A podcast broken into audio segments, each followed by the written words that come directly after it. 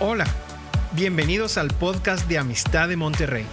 Disfruta de este mensaje y compártelo con tus familiares y amigos.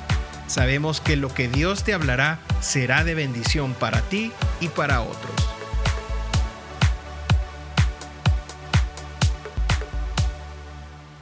Es el capítulo 4 de Apocalipsis, que es un capítulo muy interesante. Eh, yo quisiera preparar el terreno eh, orando eh, después de leer el primer versículo del capítulo 4, ¿sí? si me quieren acompañar. Después de esto miré y he aquí una puerta abierta en el cielo y la primera voz que oí como de trompeta hablando conmigo dijo, sube acá y yo te cosas que sucederán después de estas. Padre, te pedimos en el nombre de Jesús que tu Espíritu Santo traiga revelación de tu palabra que, Señor, esta palabra abra nuestro entendimiento. Sabemos que es misteriosa, que contiene algunos elementos que no logramos entender. Muchos teólogos han querido escudriñar esta escritura, pero estas cosas también te pertenecen a ti.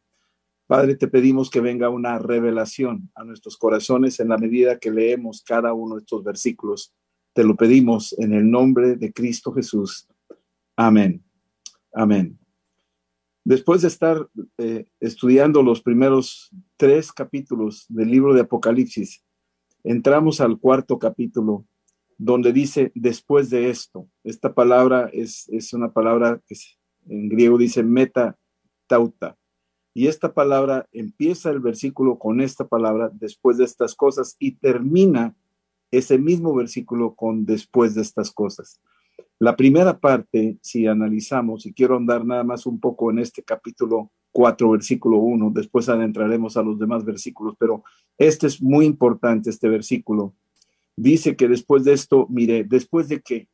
Después de los primeros tres capítulos, después de mencionar esa visión que tuvo Juan, la forma en que Dios le llamó, y luego después de que se explican las siete iglesias a las cuales Jesús le habla a cada una de las iglesias a través de que escribe ahí Juan y le dice escribe a las iglesias. En el capítulo 1 estamos viendo a Jesús revelando a Juan su proyecto de la revelación y dice bienaventurados los que leen este libro. Y luego del versículo 2 y 3 empieza la descripción detallada de las siete iglesias que ya vimos. Entonces, esta parte que dice, después de esto miré, es la conclusión de los primeros tres capítulos. Dice, he aquí una puerta abierta en el cielo. Entonces, ahora nos está llevando a una conexión celestial donde Juan empieza a tener una, una revelación cada vez más profunda. La primera voz que oí como de trompeta era una voz poderosa no sé cómo se sonaría. Cuando usa la palabra trompeta me viene a la mente lo que escribió en la Biblia, en el Antiguo Testamento, que mandó hacer trompetas de plata especiales que eran para invocar el nombre del Señor y para convocar al pueblo de Israel. Dice, hablando conmigo, dijo, sube acá, es decir, donde estaba colocado Juan, ahora lo lleva y ahorita vamos a ver, lo traslada en el espíritu y le dice, sube acá y yo te mostraré las cosas que sucederán. Es decir, a partir del capítulo 4 en adelante, aquí hay cosas que sucederán. Vamos a estar viendo el capítulo 4 hoy, la siguiente semana el capítulo 5, y del 6 al 18 empiezan a haber cosas que llamaríamos como la gran tribulación. No quisiera adentrarme ni adelantarme a eso todavía, pero sí quiero poner algunas bases para poder entender ¿Qué quiere decir esto? Te mostraré las cosas que sucederán. Es decir, de aquí en adelante, cosas que desde arriba, del cielo, están contemplándose y después de estas cosas estarán por suceder. Sí, quiero mencionarles algunas cosas aquí importantes. Eh, para nosotros, como cristianos, hay varias corrientes de interpretación del libro de Apocalipsis.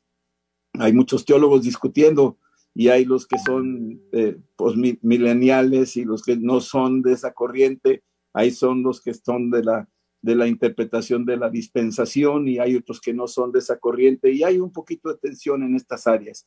Yo quisiera nada más centrar un poco lo que pudiéramos entender nosotros y creo que sería una de las formas tal vez más sanas de poder entenderlo. Les voy a mencionar tres, tres puntos de vista que se mencionan aquí. Número uno, el primer punto de vista es el de la post-tribulación, es decir, que después de aquí, del capítulo 4 en adelante, vamos a decir del versículo del capítulo 6 al 18, 19, hay una tribulación que se va a estar viendo, la vamos a estar viendo, son capítulos muy fuertes, muy difíciles, y dice aquí que esta es una interpretación. La número uno es un grupo que interpreta o una corriente que interpreta la post-tribulación. La iglesia pasa por la gran tribulación. Es la idea que la iglesia va a pasar por la tribulación. Esa es una interpretación que existe, hay una corriente que dice de eso, es, es, es, es respetado.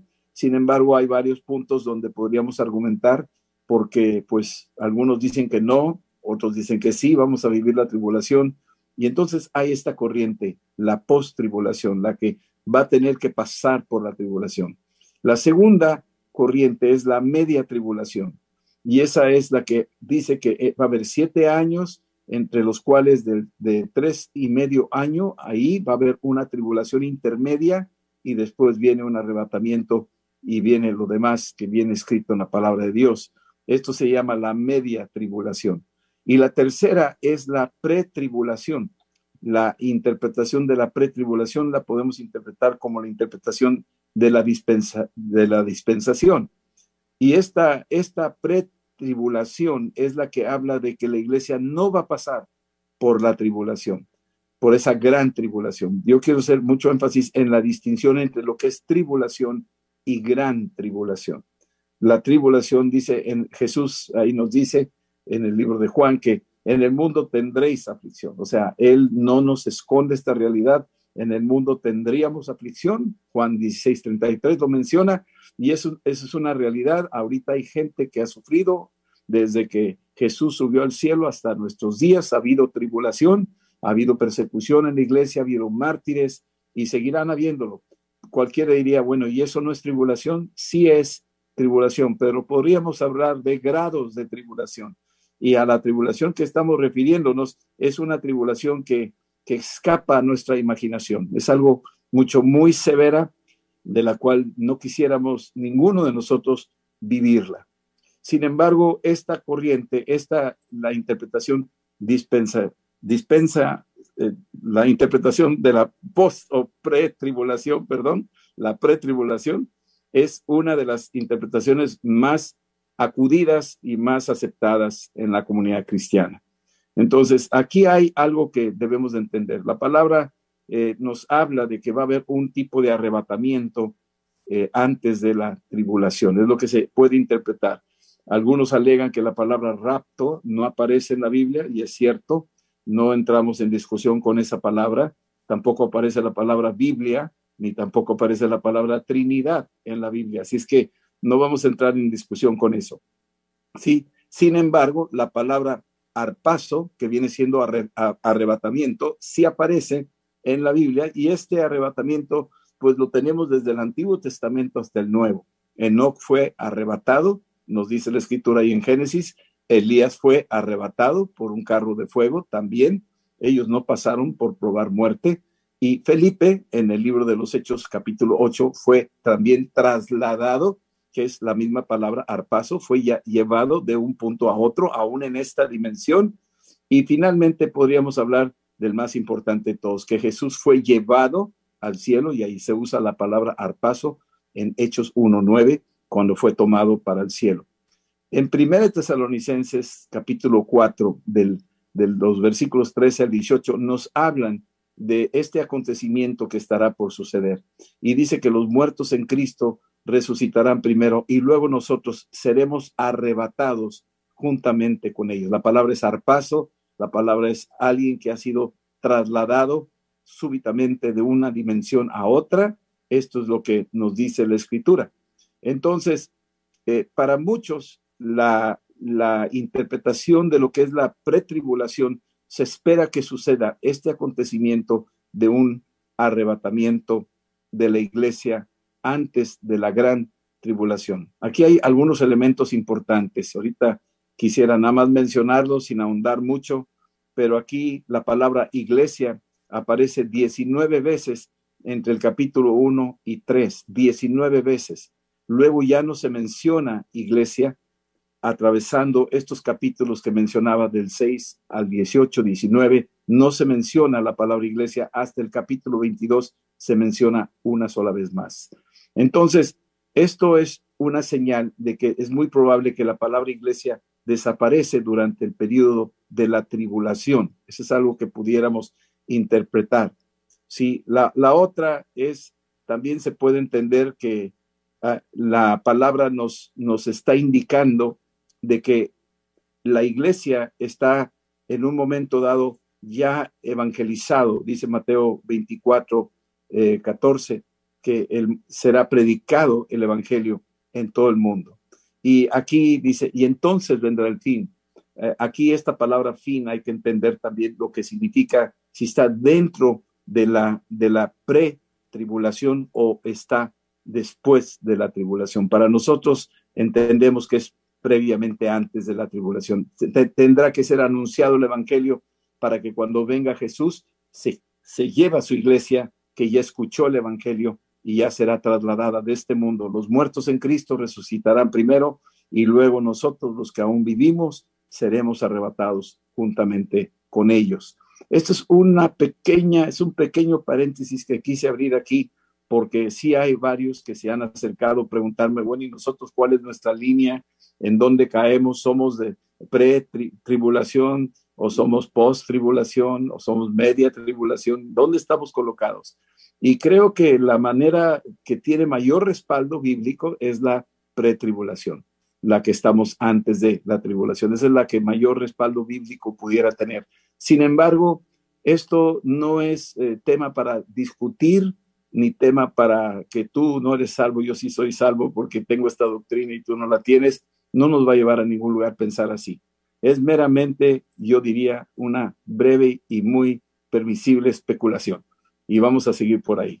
Ahora, después del versículo 1 que habíamos leído, versículo 2, dice aquí Juan que al instante, cuando le dice ahí, sube acá, el Señor le dice a Juan, sube acá, en el versículo 2 dice, y al instante yo estaba en el Espíritu. Es muy interesante esta parte porque cuando dice al instante, dice ahí que en un abrir y cerrar de ojos puede suceder eso. Ahí viene en 1 Tesalonicenses 4 que en un instante puede ser arrebatado. ¿sí? Estás platicando y ¡pum! puede suceder ese arrebatamiento. Y es como la experiencia que está viviendo aquí Juan en un arrebatamiento, una una experiencia. Sin embargo, aquí dice que fue tomado en el espíritu y es muy importante detenernos un poquito a entender esto. Dice, al instante yo estaba en el espíritu. El libro de Ezequiel nos habla en el capítulo 37 de Ezequiel, versículo 1, que estaba en el espíritu y fue llevado en el espíritu. Tú lees los primeros cuatro versículos de ese capítulo y tú ves a Ezequiel que es tomado en el espíritu, es llevado en el espíritu a un valle de huesos secos. Esa es una forma de, entenderlo. En el caso del apóstol Pablo, cuando entramos ahí con el apóstol Pablo en la segunda de Corintios capítulo 12, dice que no sabe si fue en el espíritu o fue en, la carne, la manera en que fue llevado al tercer cielo. Esa es otra expresión de cómo aquí puede ser llevado al instante en el espíritu a otra dimensión. Sí, esto es bien importante entenderlo. Y también Esteban vemos que él también, lleno del Espíritu Santo, ve la dimensión que menciona ahí en Hechos 7, donde Esteban ve los cielos abiertos. Aquí lo dice en el versículo 2 de Apocalipsis 4, al instante yo estaba en el Espíritu y aquí un trono establecido en el cielo y en el trono uno sentado. Aquí viene una revelación del cielo que pudo verlo Juan, que fue tomado en el Espíritu y vio el cielo vio el trono y al que estaba sentado en el trono. Se parece mucho a lo que pasó ahí en Hechos 7, cuando está a punto de ser lapidado Esteban, pero ve los cielos abiertos y ve a Jesucristo. Lo ve ahí en su gloria y es una descripción maravillosa esa parte donde nos está hablando, eh, Hechos capítulo 7, desde el versículo 55 al 60, nos describe lo que está a punto de ser martirizado Esteban y sin embargo él tiene una, una percepción celestial. Aquí se parece mucho este versículo a la experiencia que tuvo Esteban ahora en el apóstol Juan. Versículo 3 dice aquí que la descripción de lo que él vio de ese trono y del que estaba sentado en el trono le, le deja entrever aquí que el aspecto del que estaba sentado era semejante a piedra de jaspe y de cornelia, cornalina, perdón, y había alrededor del trono un arco iris semejante aspecto de esmeralda. Y aquí menciona estas, estas piedras preciosas utilizando el lenguaje de lo natural, las herramientas al alcance de cualquier ser humano para poder describir aquellas cosas sobrenaturales, ¿sí? La única manera de describir lo celestial es a través de las mismas cosas creadas. Es una forma de poderlo escribir. De otra manera, no podemos describir aquella dimensión maravillosa. El apóstol Pablo, volviendo a 2 Corintios 12, dice cosas que no se le ha dado al hombre poder explicar. No podemos describir esa dimensión. Y aquí lo vemos tanto aquí en Apocalipsis como en Ezequiel y en otras escrituras. La descripción utiliza ciertas eh, piezas, cosas, eh, piedras preciosas para describir la, la belleza de aquello que se encuentra ahí en ese trono y aquel que está sentado en ese trono.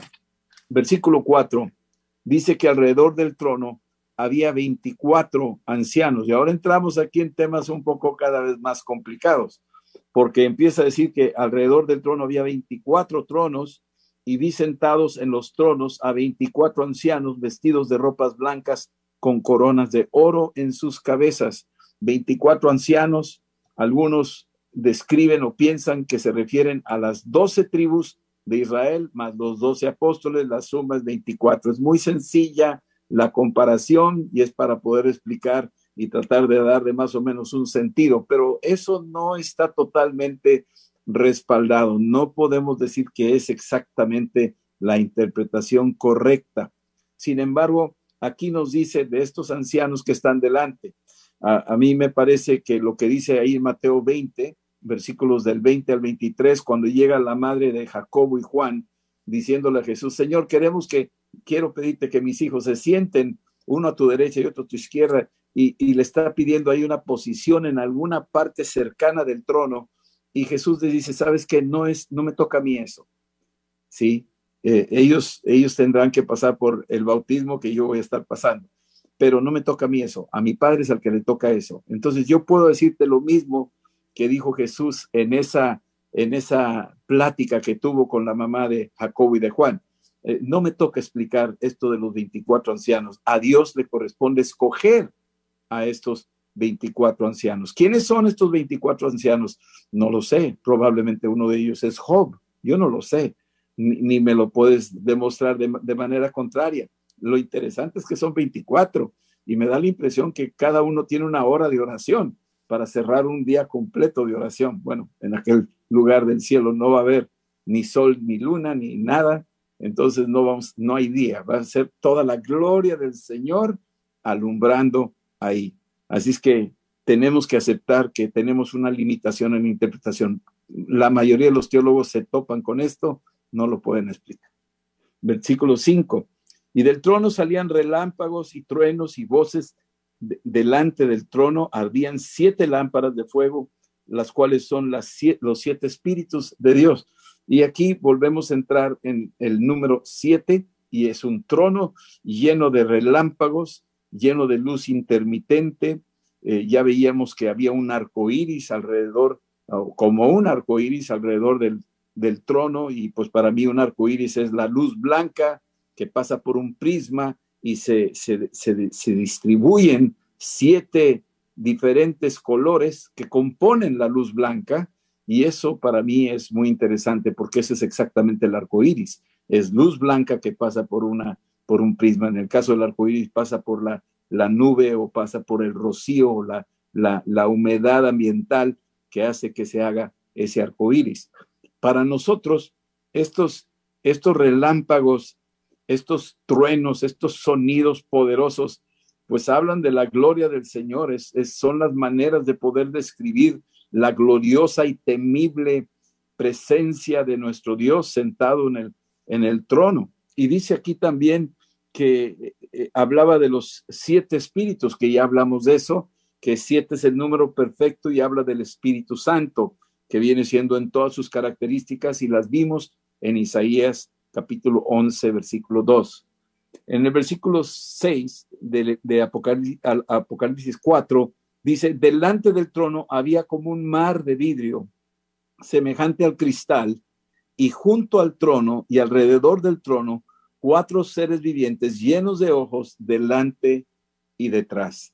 Volvemos a la descripción utilizando los recursos humanos, lo que tenemos al alcance para poder describir estas cosas. Yo, yo me, me imagino, imagínense que están allá hace dos mil años en el Coliseo Romano y pasa un avioncito, una avioneta por encima del Coliseo y alguien escribe lo que vio y va a decir, eh, un pájaro que pasó eh, y hacía ruido como una cascada de muchas aguas, este, y nada más, o sea, no hay otra forma, tenía que utilizar lo que tenía al alcance. La palabra avión no existía en ese entonces.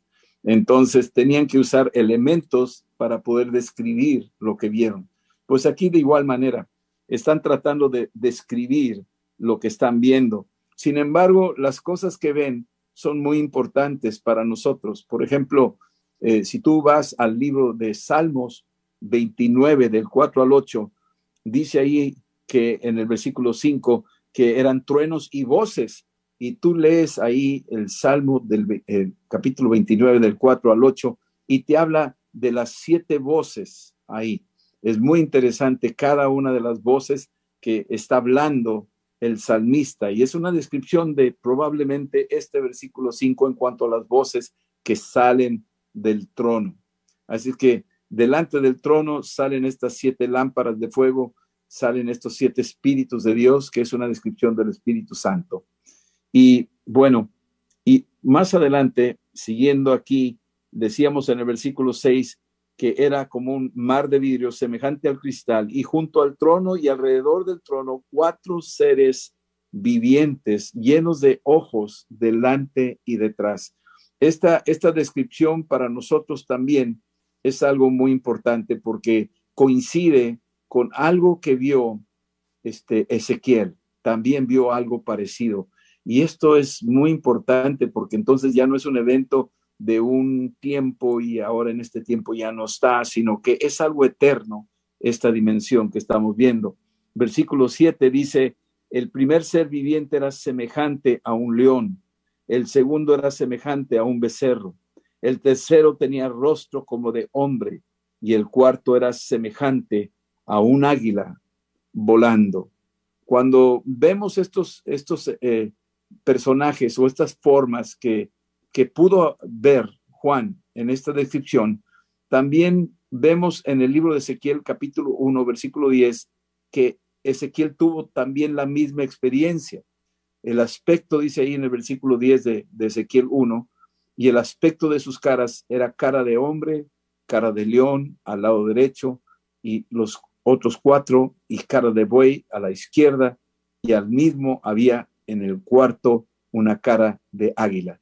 Así que estamos viendo que aquí lo que Juan vio es muy parecido a lo que Ezequiel vio siglos atrás. Vio lo mismo en esta visión. Eh, hay que entender que Dios permitía abrir los cielos para que sus profetas pudieran visualizar estas, estas criaturas que estaban ahí. Yo pienso, a la luz de la escritura, que cada una sí tiene un valor simbólico, tiene un sentido espiritual Sí, probablemente de lo que estamos viendo aquí, un león. Hablamos del león de la tribu de Judá y cuando hablamos de un becerro, hablamos de, lo que es el sacrificio, eh, de un buey que está listo para el sacrificio. El tercero, el rostro del hombre, la naturaleza humana y luego finalmente el águila. Y esa águila pues es muy interesante porque ahí ya lo hemos visto en alguna vez, en alguna ocasión, que dice Deuteronomio 32, ¿verdad? Y cuando habla de esa, de esa experiencia del águila que 32.11, Deuteronomio 32.11, cuando nos dice que como el águila que excita la nidada, o sea, esta águila está volando, ¿sí? Excita la nidada, está pasando por encima, revolotea sobre sus pollos, ¿sí? Y extiende sus alas y los toma y los lleva sobre sus plumas. Es, es algo así como el arrebatamiento, es algo así como el tomarnos y llevarnos con él. Y entonces podemos pasar un buen rato describiendo y tratando de interpretar estos personajes, estos seres que aparecen aquí en la visión que tuvo Juan. Sí, versículo 8 dice, y los cuatro seres vivientes tenían cada uno, es muy interesante esto, tenían cada uno seis alas y alrededor y por dentro estaban llenos de ojos y no cesaban día y noche de decir, santo, santo, santo es el Señor Dios Todopoderoso, el que era, el que es y el que ha de venir. Aquí en esta primera parte del versículo 8 habla de que estos seres vivientes tenían cada uno seis alas. Cuando hablamos de seis alas, otra, otra referencia es Isaías capítulo 6, versículo 2, cuando se refiere a los serafines que tenían seis alas. Es que es muy probable que la descripción de estos eh, eh, personajes del versículo 7, el león, el becerro, el hombre y el águila, pueda ser algo que se refiere a serafines, que tienen estas características o tienen esta, este particular ministerio y tienen estas seis alas. Ahí Isaías lo describe con mucho detalle, que tenían estas seis alas cubriéndose los ojos, los pies, etcétera. Y toda esta es la forma en que te lo quiere describir. Y también incluye que estaban llenos de ojos, que estaban llenos de ojos, ¿sí? Eh, y para mí es, es, impresionante la descripción, cómo describir un, un, ser que tiene cuatro caras, cuatro rostros y que tiene seis alas y que tiene ojos por todos lados. E, e, es, es, es, ahora sí que esa es una cosa muy seria para poder captar eh, y visualizar y aterrizar eso que está viendo, o sea, ¿qué, qué estás viendo? Y, y, no hay forma de describirlo. Yo me imagino que estos personajes, cuando uno los pueda ver, vas a caer desmayado de, de no, poder, no poderlo describir. Ha de ser algo impactante poderlo mirar y tratar de asimilar a la experiencia personal que tienes, que no tienes dónde compararlo, dónde registrarlo que es tan fuerte que te impacta y te, y te toca, te, te, te conmueve, te ha de conmover, te ha de sacudir. Así como dice la escritura que cayó tendido como muerto Juan cuando vio eso, volteó a ver la voz. Bueno, pues así nos puede pasar a cualquiera de nosotros que tenemos este tipo de experiencia. Ahora, lo, lo, lo maravilloso de esto es que estos seres vivientes que tienen seis alas y que están rodeados y llenos de ojos. Están diciendo sin cesar, día y noche. Ya dije día y noche, entonces sí. Y dice aquí, santo, santo, santo, tres veces santo. Y podemos decir que lo dice tres veces porque es el Padre, el Hijo y el Espíritu Santo. Es una interpretación muy sencilla y accesible para comprender la, la, naturaleza de nuestro Dios, que es Padre, Hijo y Espíritu Santo. Y estos, estos serafines están adorando al que está sentado en el trono y lo están exaltando. Dice el que era, sí, desde los principios de los tiempos, el que es, existe todavía. Cristo está sentado a la diestra del Padre.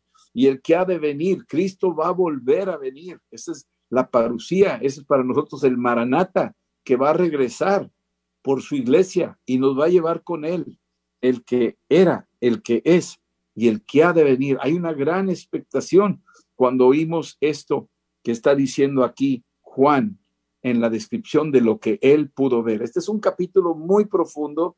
Mis amados, espero que tengan la paciencia conmigo de entenderlo, ¿sí? Para poder captar lo que, lo que está diciéndose en estos simples versículos está diciendo algo muy profundo.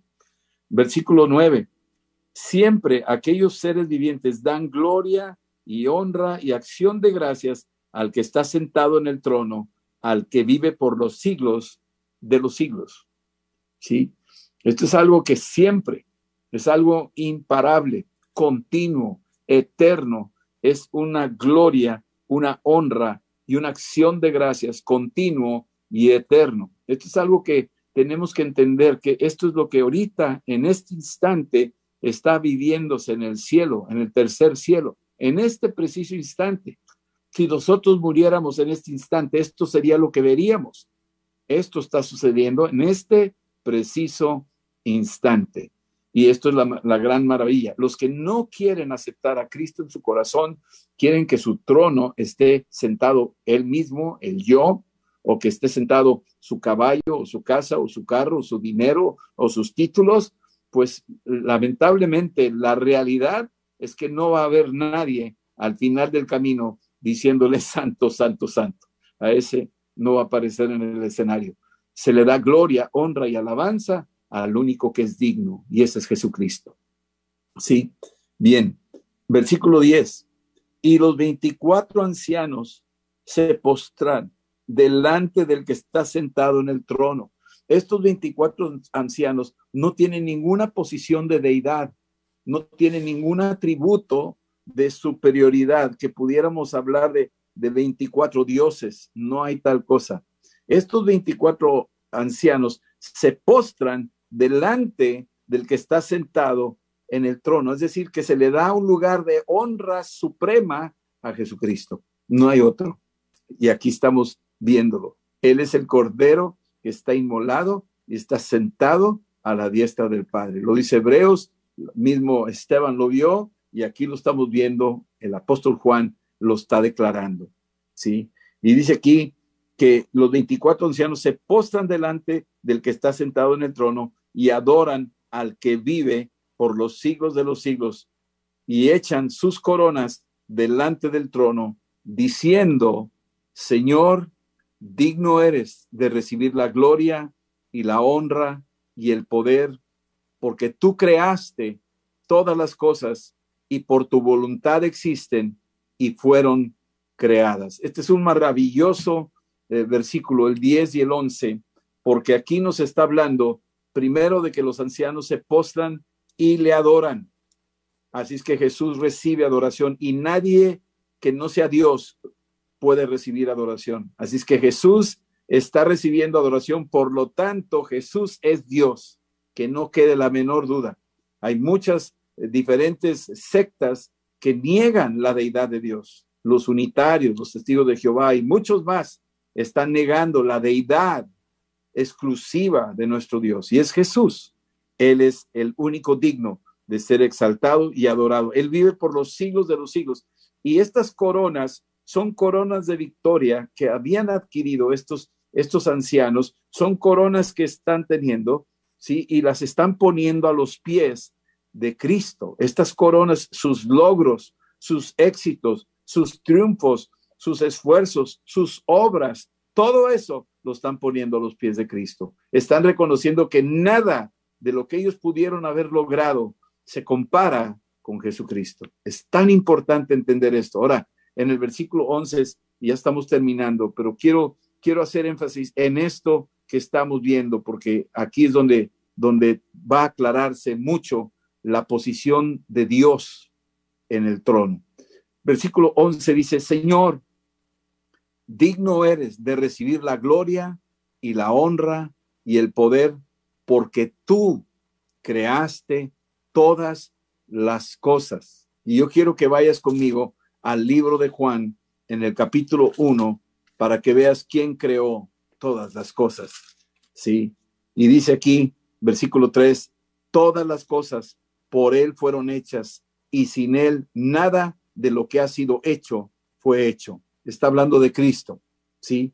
Hablando del verbo, versículo 1 de Juan 1, 1 dice, en el principio era el verbo y el verbo era con Dios y el verbo era Dios. Así es que este verbo mayúscula es Dios. Este era en el principio con Dios. ¿Sí? Y dice, todas las cosas por Él fueron hechas, por Él. Y sin Él, nada de lo que ha sido hecho fue hecho. Así es que, volviendo al capítulo 4 de Apocalipsis, versículo 11, aquí estamos llegando a la conclusión final, donde dice que tú creaste todas las cosas. Dice, Señor, tú eres digno de recibir la gloria, la honra y el poder, porque tú creaste todas las cosas y por tu voluntad existen y fueron creadas. Es que por la voluntad de Él existen y fueron creadas. Es muy importante entender esto. Volvemos a Génesis 1.1. En el principio creó Dios los cielos y la tierra. Y aquí veíamos ahorita en Juan 1, del 1 al, al 3, que por Jesús fueron hechas todas las cosas y sin Él nada fue hecho. Por lo tanto, Jesús es Dios. Y al que están adorando estos seres, estos 24 ancianos, están adorándolo, están exaltándolo y están diciéndole, santo, santo, santo. Y ese es al quien vamos a ver tú y yo algún día. Estaremos delante del trono adorándolo, dándole gloria, dándole alabanza y descubriendo ahora sí con nuestros ojos y no con otros, como dice Job, viéndolo cara a cara, como dice Juan, le veremos tal como Él es y quedaremos asombrados, pasmados. Las descripciones de las cosas humanas, lo que tenemos al alcance, va a ser solamente lo poco que tenemos para poder describir su maravillosa hermosura, su belleza, su gloria, todo lo que contiene eso se va a escapar de nuestro lenguaje y por eso el idioma va a quedar tan corto que creo que vamos a estar orando en lenguas eternamente. ¿Sí? Bueno, concluimos aquí el capítulo 4. Creo que este es uno de los capítulos que empezamos a entrar en aguas profundas. Vamos a orar y vamos a pedirle al Señor que nos revele lo que Él quiere que entendamos y lo demás le corresponde a Él, como dice Deuteronomio 29, 29. Esperamos que este mensaje te ayude en tu vida diaria.